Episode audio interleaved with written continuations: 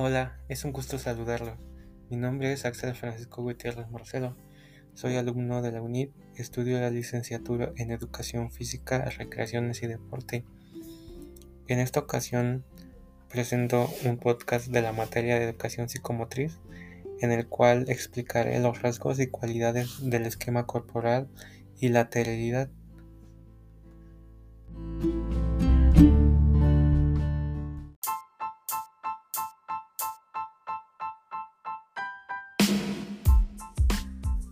En los últimos años, después de varias investigaciones, han surgido varias definiciones del tema. Em, una de las que más me llama la atención es la de los autores Pick y Bayer, que para estos el esquema corporal es la organización de las sensaciones corporales en relación con los datos proporcionados por el mundo. Y tienen dos corrientes significativas, que la orienta hacia sí mismo y que mediante la actividad cinética se orienta hacia el mundo exterior.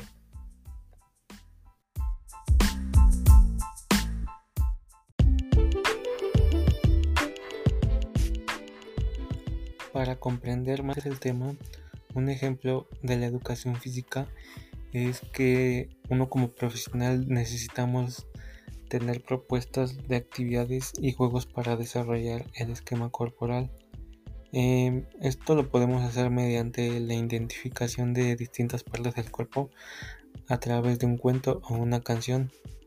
Eh, también podemos representar mediante gestos y movimientos de acciones que podemos realizar con nuestro cuerpo. Por ejemplo, andar, correr, bailar, mantener el equilibrio, entre otras. Y también utilizando actividades en donde utilicemos materiales didácticos por ejemplo, aros, en donde con el aro realizan varias actividades utilizando el cuerpo.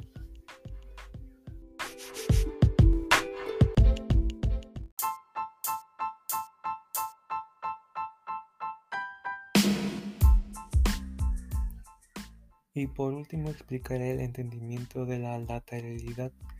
Esta es una predominancia que existe en cada una de las partes del cuerpo simétricamente, en manos, pies, ojos, etc. Un ejemplo en el fútbol, conocemos a jugadores que son buenos pateando con la pierna derecha y otros son buenos con la izquierda, o existe el caso de jugadores ambidiestros. Esto quiere decir que son buenos con ambas piernas. Cuando un sujeto es bueno en un, con una pierna, y con la otra no, es que existe una supremacía de un hemisferio cerebral eh, en donde las habilidades funcionales de un lado del cuerpo son mejores que las otras. Eh, a manera de referencia eh, mencionaremos el plano sagital, que este divide el cuerpo en dos hemisferios, el derecho y el izquierdo. Como referencia a este plano se afirma que la lateralidad es la que logra que exista un dominio en un lado sobre el otro para la realización de actividades y patrones motores.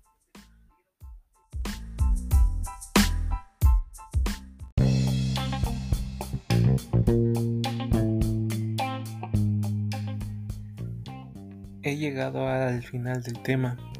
Espero haber dado los mejores puntos y conceptos del tema para la comprensión de este.